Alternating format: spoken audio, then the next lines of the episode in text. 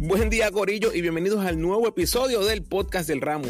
En esta ocasión, analizando el equipo de Puerto Rico que nos representará en la primera ventana AmeriCop 2025, ventana correspondiente a febrero 2024. Aquí les va la previa de estos dos partidos. Recuerda seguirme en tu red social favorita, Instagram, Facebook y Twitter como El Ramo Opina. Y no olvides suscribirte a mi podcast en tu plataforma favorita.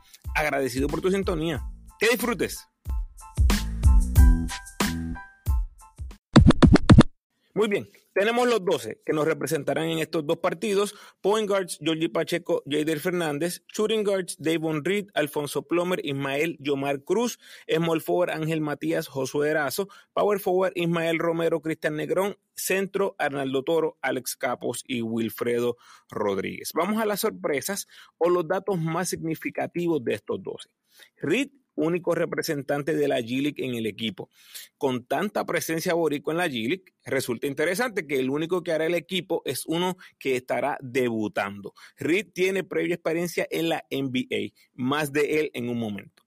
Honestamente, esperaba ver a Wheeler, a Steven y a Ford por cómo van sus temporadas correspondientes en la G-League. La verdad es que me resulta raro que no estén en este grupo, pero a esa gente le están dando duro todas las semanas, así que podría ser la selección dándoles ese tiempito libre. También me parece raro no ver a Chris Ortiz. Ya les había mencionado en el episodio anterior que Chris había terminado su compromiso internacional hace ya más de un mes. Así que no entiendo por qué no está en este grupo. Tal vez otro que le dieron el tiempo libre. En lo demás, no hay sorpresas. Básicamente pegué nueve de los doce que les dije en mi reacción a la convocatoria en el episodio pasado. No esperaba ver ni a Ethan ni a Condit en este grupo. Por Wheeler, Stephen y Ford trajimos a Plomer, Yomar y Erazo. Los tiradores ya han jugado con la selección mientras que Erazo debuta. Hablemos un poco de esos debutantes que son Josué Erazo y Devon Reed. En el momento que Reed pise la cancha ante Bahamas, se convertirá en el jugador número 20 en la historia que se ha puesto el uniforme de Puerto Rico y ha jugado en la NBA. Y para propósito de esta lista, estoy incluyendo a Julian Strotter, que aunque no ha jugado con la selección adulta, sí estuvo activo con Puerto Rico en categorías menores. Ese podcast lo tengo pendiente hace tiempito, así que espérenlo pronto. Un día de estos lo zumbo, ya que la lista sigue creciendo. En cuanto a Reed, lo veo empezando como el 2 regular, poniéndolo rápido a jugar con los inicialistas a ver si se genera algún tipo de química. Si estamos buscando una comparativa, es un jugador bastante similar a lo que era John Holland o lo que es John Holland todavía. Reed, un tipo que está bajo los 30 años de edad. Josué Erazo está en su mejor momento como profesional, jugando muy bien en Puerto Rico. El año pasado estableció nuevas marcas para su carrera en todos los renglones estadísticos, así que es uno de esos escogidos que no me sorprende para nada. Pero con el personal que tenemos, no me parece que tendrá mucho tiempo de juego. Vamos a las fortalezas. El cuadro regular todos llegan con experiencia reciente. Tienes a los mundialistas Romero y Toro. Tienes a Pacheco y Matías que nos cargaron en los centroamericanos. Y tienes a Reed, que es un ex NBA, que de esos tenemos dos o tres y nunca es malo añadir otro a la lista. Romero se vio muy bien en el mundial. Toro también se vio muy bien en minutos reducidos y ya mencioné lo que hicieron Pacheco y Matías en los centroamericanos. Reed llega saludable de la G donde es un jugador de rol para su equipo entiendo que un rol muy parecido al que tendría con el equipo nacional. Eso debe considerarse como una fortaleza. La estatura me gusta bastante. Inicialistas de 6'1, 6'5, 6'5, 6'8 y 6'8. Obviamente no tenemos los datos de Bahamas. ¿Verdad? Usted dirá, no, y si todos miden 7 pies, quién sabe. Pues no espero que eso pase, ¿verdad? Usualmente son jugadores bien atléticos, pero no creo que tengan alguna ventaja marcada físicamente. El coaching también lo veo como una fortaleza, no importa el grupo que ha tenido, Nelson ha podido sacarle provecho al colectivo y siempre aparece algún héroe que responde en los momentos de mayor necesidad. Tal vez la única excepción fueron los panamericanos. Te guste o no Nelson, hay que aceptar que estos jugadores lo dan todo cuando están en cancha. Oh, y también veo los triples como una fortaleza. Tenemos suficientes tiradores como para sacar de juego a Bahamas en la misma primera mitad. Tienes a Reed lanzando 39% en la G-League. Entonces del BCN tienes a Jader 49%, Plomer 38%, Yomar 43%, Pacheco 40%, Matías 39% y Capos 40%.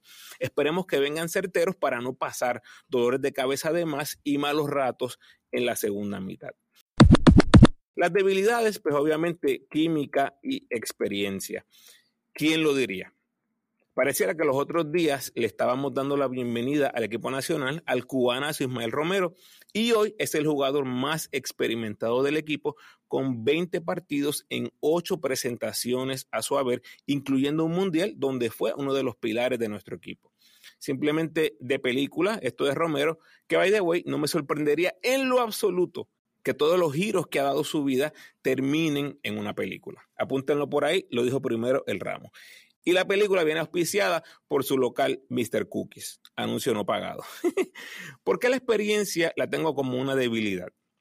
Porque en experiencia le sigue a Romero Arnaldo Toro con cuatro presentaciones, aunque solo vio acción en tres de ellas, sumando solamente 12 partidos. Sigue Wilfredo Rodríguez con nueve partidos, todos en el 2023 y todos en torneos de menor envergadura. Jader, ocho juegos en cuatro presentaciones, al igual que Toro, solo vio acción en tres de esas cuatro presentaciones. Pacheco, siete partidos, Matías, seis, Plomer, seis, Negrón, cinco, Yomar y Capos, cuatro partidos cada uno. O sea, en trayectoria internacional, fuera de Romero, este equipo está bien crudito y esa es la realidad. Y obviamente no tenemos la química. Eso ha sido algo bastante común en nuestros equipos, salvo una que otra vez que repetimos bastantes jugadores, pero la realidad es que vamos en proceso de generar esa química con este grupo. Dos o tres han jugado juntos, pero no lo suficiente. Aunque las debilidades son evidentes, no creo que haya mella en las expectativas de este equipo. Sigo pensando que debemos ser los favoritos en ambos partidos. Datos curiosos, Nelson nunca ha tenido una presentación perdedora hasta el momento. O sea, siempre ha jugado para 500 o mejor dirigiendo a Puerto Rico, nunca bajo 500. Y otro dato curioso es que de la primera ventana AmeriCop del 2020 a ahora, Cero jugadores repiten. Se los dejo como trivia a ver cuántos jugadores logran adivinar. La respuesta más adelante en este episodio. De nuevo, ¿quiénes son los 13 jugadores que nos representaron en febrero 2020 en la primera ventana AmeriCop? En ese momento era 2022. Eso fue hace exactamente cuatro años. 2020, febrero 2020. Ok, cuadro y análisis para estos dos partidos ante Bahamas.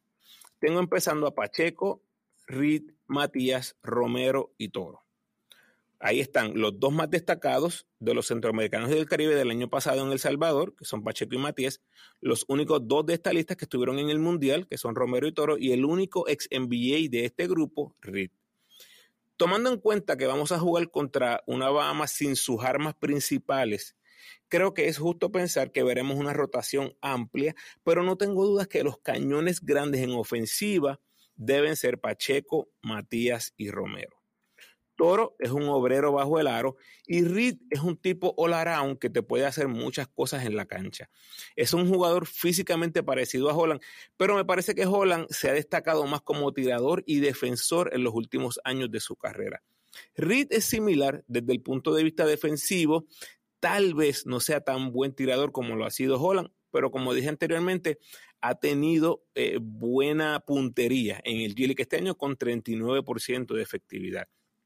Lo bueno de Rito, lo que me gusta más, es que no es un come bola, así que no creo que tenga muchos problemas en ajustarse a su rol ofensivo. Como mencioné, veo a Matías, Pacheco y Romero corriendo la ofensiva con Reed tal vez como una cuarta opción, maybe tercera. Vamos a ver cómo lo integramos. Las piezas en ese cuadro regular, la verdad es que se complementan muy bien. De la banca tenemos a Jader como el seguro de vida. Siempre que se ha puesto la camisa de Puerto Rico, ha hecho buen trabajo y ahora espero lo mismo. Está en ritmo de juego porque está jugando la Liga de las Américas. Del resto de jugadores, lo más que me preocupa es que no estén en ritmo de juego. Vamos al resto del banco. Plomer y Yomar básicamente deben tener un rol similar al que tuvo Isaac Sosa la mayoría del tiempo que estuvo en la selección. Son jugadores especialistas en el triple que tendrán sus 6 a 8 minutitos para jugar y lanzar. Y si no se mete, adiós luz que te apagaste. De los dos, estoy en récord que me gusta más Plomer porque defiende más. Además que Yomar no pudo responder en el momento de más necesidad de la selección en los Panamericanos. Erazo es un jugador bastante versátil que podría haber minutos en la 3 y en la 4 dependiendo del pareo. Te puede comenzar el juego en transición del rebote defensivo que no es algo que tienen el resto de nuestros hombres grandes. Romero lo intenta, pero me parece que ha parado un poco en los últimos años. Los hombres grandes tenemos a Negrón, Willy y Capos. Curioso que terminamos con los hombres grandes que les mencioné en mi reacción a la convocatoria. Negrón y Willy tuvieron sus momentos de lucidez y si somos honestos, una producción similar sería filete para nosotros. Pero repito, no vienen en ritmo de juego y eso es bien difícil de asimilar. Aún así, los veo como mejores opciones por encima de Capos. Capos tuvo unos centroamericanos para el olvido. Así que aquí está una nueva oportunidad para demostrar que no le tiemblan las rodillas al ponerse la camisa de la selección. Corillo, este chamaco tiene 26 años y si no engrana pronto, yo no creo que las oportunidades como esta se den muy a menudo. Yo lo único que quiero es verlo asertivo en defensa, haciendo buenos pases, tomando buenas decisiones, aunque no se mete el triple, que es una de sus fortalezas. Muy bien, la contestación a la trivia del 20 al 23 de febrero en el 2020 bajo la tutela de Eddie Casiano estuvieron Moncho, Benito, Collier, Gary, Andújar, Jorge Bryan, Sosa, Riz, Gian, Angelito, Piñeiro, Balkman y Pelacoco. ¿Cuántos pegaste? Estaba dura esa, estaba difícil. Solo dos de ellos están actualmente en el programa nacional, que son Gian y Piñeiro. Ok, pronóstico. No puedo pronosticar en contra del libro en esta ocasión. A pesar de los problemas de química que tal vez podamos tener, no es como que vamos a enfrentarnos a un equipo que lleva años jugando juntos. Tenemos el talento para llevarnos esos dos juegos y así debe ser. Pronostico por el libro con dos triunfos para Puerto Rico, ambos en doble dígito. No quiero sorpresas en esta ventana. Hasta aquí nuestro el barco Corillo. Los leo en las redes y los espero en el próximo podcast. Vamos arriba, Puerto Rico.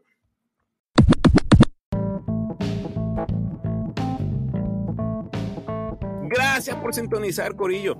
Por favor, ayúdame compartiendo este episodio en sus redes sociales y con todos los fanáticos del equipo nacional que conozcas. Si quieres seguir disfrutando de mi contenido, te invito a escuchar mis episodios más recientes. Entre el 209 y el 228 están todos los episodios, los 12 episodios de la serie Lo bueno, lo malo y el futuro de cada equipo del BCN. En el 226 escojo los mejores 7 jugadores que se pusieron la camisa de la selección en el 2023. En el 200 229, el reporte de los boricos por el mundo del mes de enero 2024. Y en el 230, mi reacción a la convocatoria para esta ventana América. Te recuerdo cómo me puedes ayudar para que el podcast siga creciendo. Por favor, denme la mano con el rating y el review del podcast. A los que me escuchan en Spotify, por favor, un rating de 5 estrellas. Y a los que me escuchan en Apple, tienes la de rankear mi podcast y dejarme un review. El rating te toma 5 segundos y el review de 30 segundos a un minuto, así que si tienes el tiempo, gracias adelantadas. Puedes apoyar al ramo convirtiéndote en patrocinador del podcast y lo puedes hacer a través de Spotify for Podcasters con 10, 5 o 1 dólar al mes. Como siempre, te invito a que te suscribas al podcast, déjame tu mejor review por favor y sígueme en tu red social favorita, Facebook, Instagram o Twitter. De nuevo, agradecido por tu sintonía.